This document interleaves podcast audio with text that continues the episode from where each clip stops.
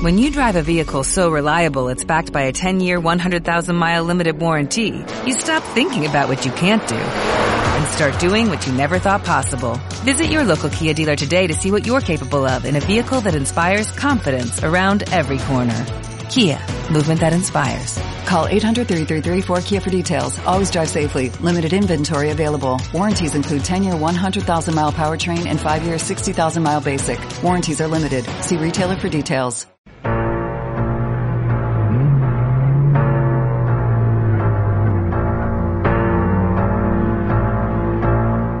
こんにちは。パパはメロメロンへようこそ。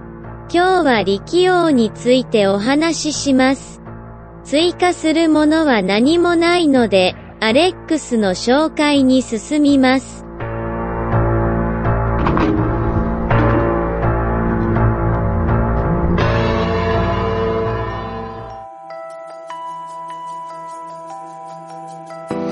¿Puede ser una charla más?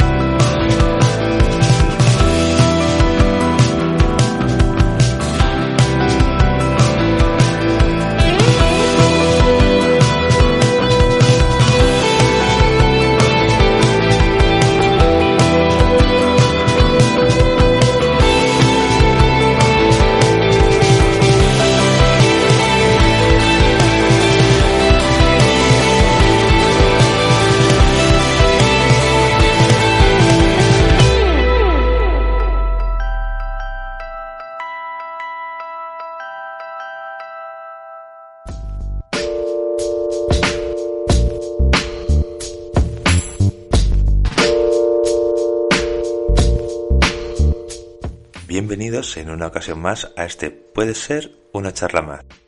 Este programa que os traigo hoy va a hacer las veces de pretemporada del que va a ser el segundo y ilusionante año de nuestro podcast. Y no puedo pasar de agradecer a la amable traductora de japonés de Google pues por la ayuda que me ha brindado. Como bien os comentaba ella, yo soy Alex y seguro que estás ahí con el hype por todo lo alto al escuchar el tema del que vamos a hablar hoy. Hey, hola Alex. Ah, hola de nuevo Alex. Eh, Desde el programa de Task no te veía por aquí. ¿Cómo tú por aquí? Bueno, pues te explico. He venido porque creo que una conversación conmigo va a ser más fluida y productiva que una conversación con la traductora de japonés de Google. Y no solo eso, sino que nuestros oyentes, a menos que tengamos alguno que estudie japonés y lo, y lo entienda de forma fluida, pues no habrán entendido absolutamente nada de lo que ha dicho tu amiga la traductora. Así que bueno, supongo que van a necesitar saber el tema sobre el que vamos a hablar esta noche. Y pues nada, esto para contarles que vamos a hablar de una película de mierda. Vamos, que tu presencia por aquí obedece a poner mal el producto del que hablamos, ¿no? Pues mira Alex, Tú no lo sabes, pero la historia de Ricky es una película mítica, algo que pasará a los anales de la historia. Em, bueno, a ver, ya sabes que a mí me gusta el mismo cine que a ti, que yo también la he visto, eh, pero que igual te estás haciendo un poquito. En cualquier caso, vamos a contarles a nuestros oyentes qué es esto de la historia de Ricky. Mm, vale, pues la historia de Ricky es una película cuya historia procede de un manga japonés. Este manga creado por Masahiko Takayo. En el guion y Saruvatari Tetsuya. En el dibujo vio la luz entre los años 1987 y 1990 y fue publicado un poco más tarde en 12 volúmenes en Japón y 9 volúmenes en Hong Kong, ya que esta última versión no incluía la historia corta NY Dust. Si hablamos de la película, esta fue dirigida por Rangai Kai y protagonizada por Fan en el año 1991. Fue producida por la mítica Golden Harvest y rodada en Hong Kong en el idioma cantonés. La cinta fue distribuida en España por Manga Films y poco más que merezca la pena añadir sobre los datos técnicos de esta película. Pero antes de pasar a algunos de los mejores momentos de la película, que es lo más divertido, comentaré un par de datos curiosos sobre, sobre la película. El papel de Rogen está interpretado por una mujer que con permiso de la traductora de Google lo voy a decir yo, Yukari Oshima, pese a que está doblada con voz masculina e incluso en la versión original. Y por otro lado, tenemos que en Rotten Tomatoes tiene una puntuación positiva de un 89%. Dicho esto, Alex, puedes empezar a contarnos cositas.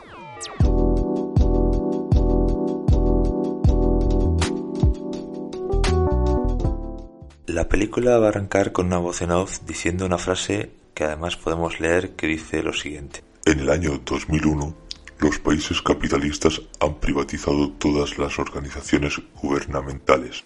Las cárceles, como aparcamientos, se han convertido en un negocio. A partir de aquí va a arrancar esta locura de la que vamos a hablar. Vemos como Ricky llega a prisión en un viejo autobús con otros presos. Se nos hace conocedores de que entrará con una condena de 10 años por homicidio sin premeditación y al entrar por debajo del detector de metales que hay para acceder a la cárcel, que por cierto lo hace voluntariamente, nadie le dice que lo haga, empieza a sonar lo que parece una, una feria, vamos. Eh, esto provocará que dos guardias traten de golpearlo con sus porras, pero él levanta los brazos y los detiene, detiene las porras como si nada. Para ver qué, qué ha pasado ahí, lo llevan a un detector de rayos X que tienen casualmente ahí y vemos como Ricky tiene alojado dentro de su cuerpo cinco balas. Le preguntan a, por ellas a Ricky. sí, les dice que son un recuerdo. Aquí ya vemos cómo se las va a gastar la película de ahora en adelante. Ya ves, una vez vemos esto y con Ricky ya dentro de prisión nos van a contar que en esa cárcel hay un alcaide que lo controla todo con tiranía y que en cada zona de la cárcel pues está gobernada por un lugarteniente, a cual más terrible. Tras esto pues vamos a ver que uno de los convictos que hay chungos ahí dentro pues le está pegando la paliza a otro pues bueno más débil y más desválido este último, pues curiosamente lleva entre sus pertenencias pues un trenecito de madera que había tallado para su hijo, eh, un tren que el convicto chungo eh, que le está provocando le, le rompe en su cabeza.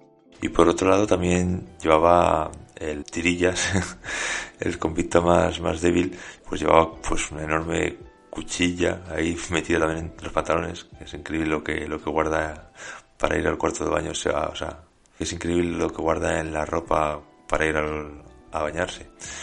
Pero bueno, que no le solo le servirá para que el convicto chungo pues le arranque media cara. Ricky, pues al entrar en la habitación, en, las duchas, lo primero que hace es zancadillar al, al convicto chungo, o capitán, que le llaman sus secuaces, lo que le hace caer de morros contra una tabla llena de clavos que casualmente está ahí en el suelo.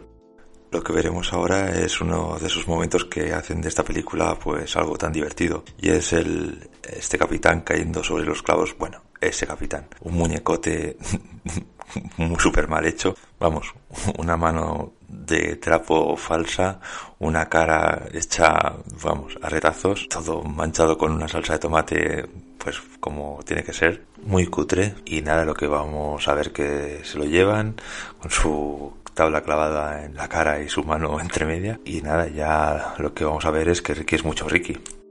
¿Me hablas a mí? Esto es lo que le va a decir Ricky a uno de los secuaces del convicto chungo, que apenas se va balbuceando algunas palabras. Vamos, acojonado. Sí, aquí ya tenemos la idea clara de que a Ricky no hay que tocarle mucho las narices para sacar a relucir sus dotes para producir dolor. En cualquier caso, el capitán no va a querer quedarse con las ganas de venganza y va a mandar a el zorro. El zorro es un gordo calvo que al parecer pues debe ser tremendamente peligroso ya que se acaba de comer un caballo. Bueno, eh, película no es solo violencia, ¿no? Tiene sus escenas muy emotivas. Uy, sí, es tremendamente emotiva. A ver, es como cuando el pobre convicto que tenía el tren de madera guardado no se sabe dónde, para dárselo a su hijo, le niegan la condicional y termina recibiendo malos tratos y al no poder resistirlo, pues veremos que se suicida. Ricky es un ser tremendamente sensible, ya que, bueno, a pesar de que no lo conoce de nada, de que nunca ha intercambiado ni una sola palabra con él, pues está tremendamente dolido y vamos, grita debajo de la lluvia por tamaña injusticia, no sin antes pues sacarse de su ceñida camisa mojada un tren de madera idéntico al que habíamos visto que le destrozaban en su cabeza. Es decir, ese trenecito que, que había preparado ese hombre para su hijo para cuando saliera, pues Ricky lo había vuelto a montar Y es que debe quedar claro eso. Ricky es un tío tremendamente emotivo. ¿Lloraste? Tú atiende, Alex, porque a continuación tenemos una nueva escena en las duchas con un momentazo cuando el zorro, ese gordo del que hablábamos antes, pues va a intentar acabar con Ricky. Pero lo que consigue es que de un solo puñetazo acaben con él.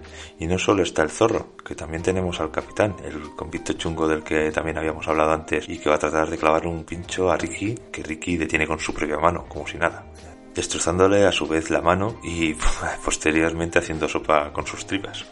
No hay que perderse el momento de Ricky quitándose el clavo de la mano. ¿Lloraste? Y dale, bueno, eh, he de decir que aquí sí que se me cayó una lagrimilla.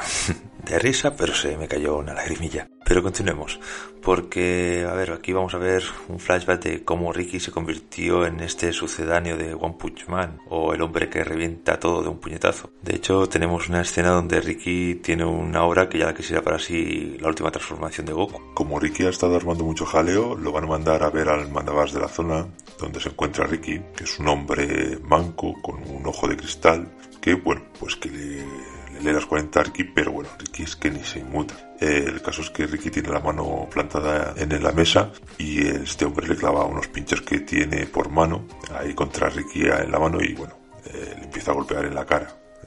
Vemos ahí los moratones que aparecen en la cara de Ricky. Pues bueno, Ricky que ya ha recibido bastante, rompe la mesa y se revuelve. Eh, incluso no solo eso, sino que encima empieza a esquivar balas como si fuera el propio Neo en Matrix. Pero bueno, que en puesto de, puesto matar al manda más, le amenaza y se va andando como si tal cosa. Vamos. Ya lo arreglaremos otro día. Me, has disparado, me has clavado en la mano, pero bah, tampoco tengo por qué matarte ahora mismo. Y volvemos a los momentos emotivos. Tus favoritos. no seas capullo. El caso es que Ricky se saca una flauta de la camiseta, esta que parece la bolsa de Sport Billy, y empieza a tocar esta flauta. A continuación, conoceremos al mandamás de la zona norte. Este es el encargado de castigar a los presos que presentan una mala conducta y este es llamado por el mandamás manco este que habíamos conocido antes para que se encargue de eliminar a Ricky. Bueno, pues Ricky sabemos que es un hombre emotivo, entonces va a acudir a ver pues que hay un preso colgado y bueno, se va a enfrentar a este nuevo enemigo. Para saber que es un tipo peligroso lleva toda la espalda tatuada como si fuera de la Yakuza y bueno, aquí empezará una pelea entre Ricky y Oscar, que así es como sabemos que se llama este enemigo. Ricky lo está pasando mal en este momento, incluso se quedará ciego ya que le tiran unos cristales en los ojos que lo dejan cielo, cristal molido, pero solo momentáneamente ya que Ricky casualmente se encontrará con un depósito de agua que bueno, lo detecta con la mano, le pega un codazo, empieza a salir, un chorro de, agua enorme y con este agua pues se le, se le van los ojos y podrá contraatacar, incluso dejar, dejar tuerto de un manotazo en la nuca a Oscar. Ya sabéis, la típica palmada en la nuca que hace saltar un ojo. Sí, aquí tenemos otra de las grandes escenas de la película, ya que Oscar será el harakiri con el único propósito de extraerse un trozo de su intestino con el que tratará de ahogar a Ricky. Todo muy normal, pero no acaba la cosa ahí. Tras el ataque del manda más chungo, Ricky le va a hacer un... Finish y terminará provocando que todos los presos que hay, unos 12 o 13 que se ven en este momento, se pongan en rebeldía y ataquen al mandamás al mandamás de esa zona. Luego en esa escena posterior vemos como el triple de presos que había que habíamos visto antes, no sé, 40, no sé, muchos. Aquí es cuando van a aparecer todos los mandamases que hay en la prisión y detendrán esta rebelión a base de explotar cabezas de presos. Bueno, en realidad es Ricky el que dice que esto no es el momento para pelear y se marcha. Y aquí otro momento tierno, como una película de Disney. Ricky ve un mudito, que era el protegido de Oscar, al que acaba de matar, y decide regalarle su flauta. Sí, le da su flauta y le enseña cómo tocarla. La flauta. El caso es que Ricky, gracias a este mudito, descubre que en esa cárcel se trapichea con droga, cosa que no le va a gustar. Tampoco les va a gustar a los tres líderes que quedan en la cárcel esto que va contando el mudito y lo van a matar. Ricky, al descubrir que lo han matado, rompe la flauta y jura que jamás va a pasar a... Bueno, no. En realidad dice el ya mítico... ¡Cabrones! Y quema los campos secretos de droga. Secretos. En este momento van a aparecer los tres líderes de la prisión dispuestos a dar guerra a Ricky, cosa que tendrá que esperar ya que los guardias empiezan a disparar. Entonces Ricky y el más forzudo de los líderes van a acabar en una celda, la cual empieza a inundarse de cemento.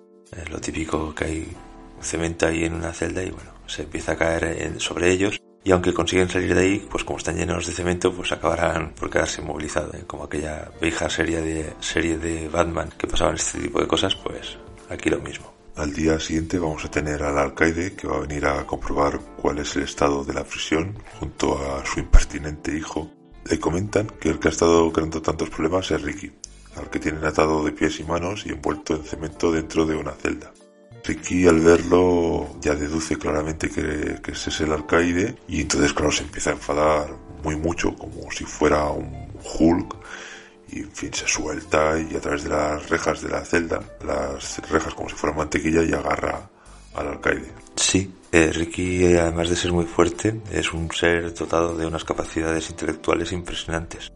El caso es que en ese momento aparece el líder forzudo que termina teniendo una pelea con Ricky con unos barrotes de la celda que aunque tienen color de acero se mueven como si fueran plastilina. El caso es que Ricky en su modo Saitama destroza las dos manos y la mandíbula del líder forzudo acabando esta pelea por las bravas. En una de estas, esa celda tenía un techo móvil diseñado para aplastar a quien se encontraba debajo de él, pero Ricky termina escapando. El que no va a conseguir salvar la vida es el líder forzudo que está que muere aplastado.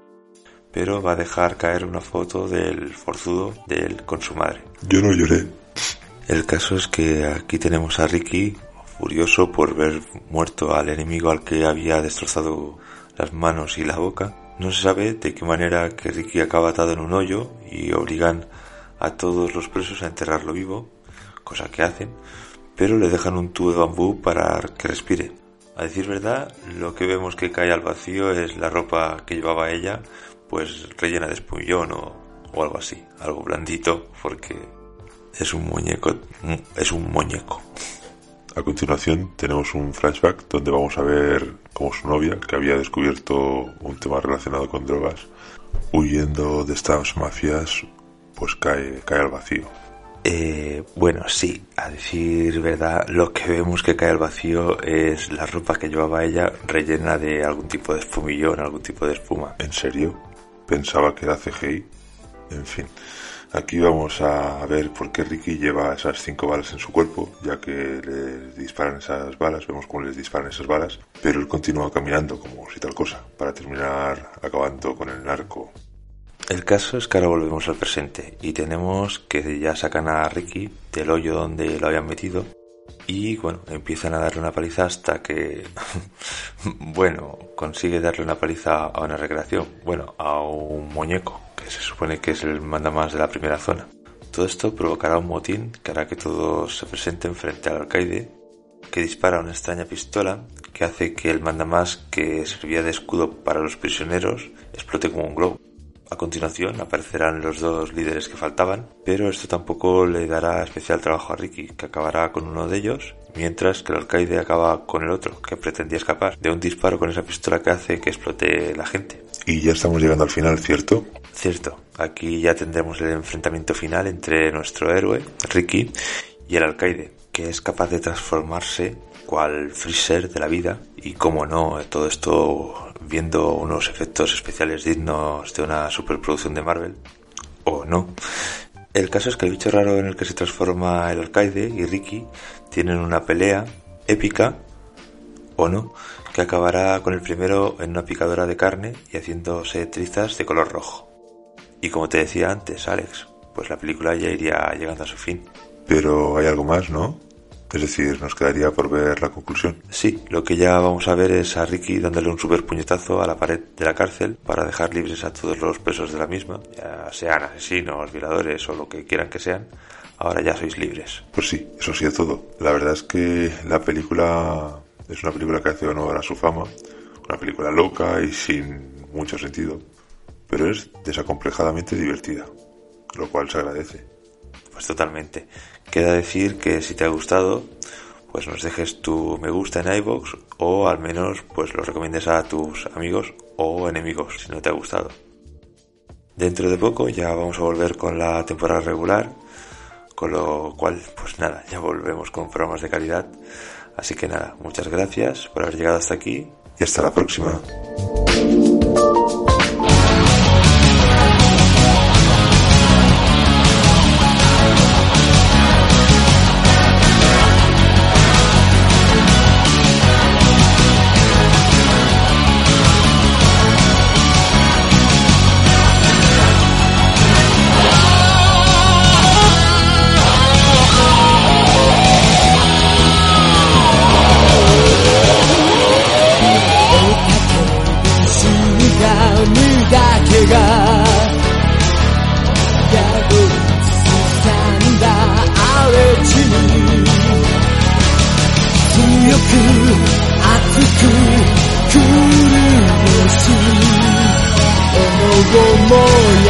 時に。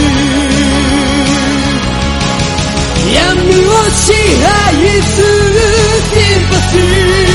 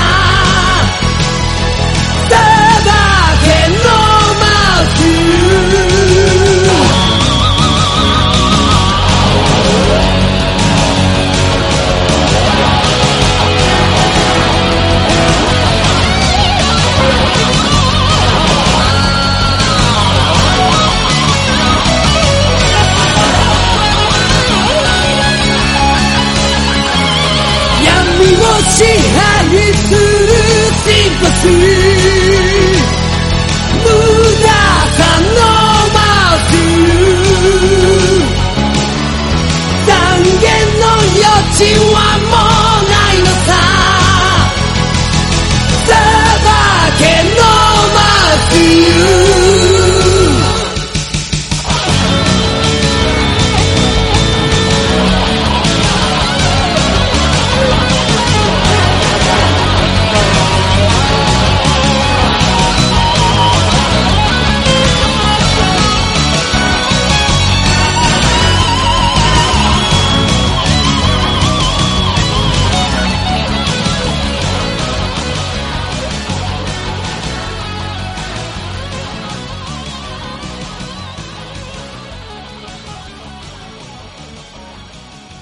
力王 Hasta la próxima.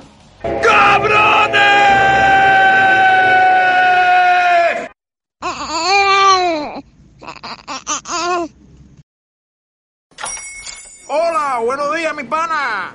Buenos días, bienvenido a Sherwin Williams. ¡Ey! ¿Qué onda, compadre?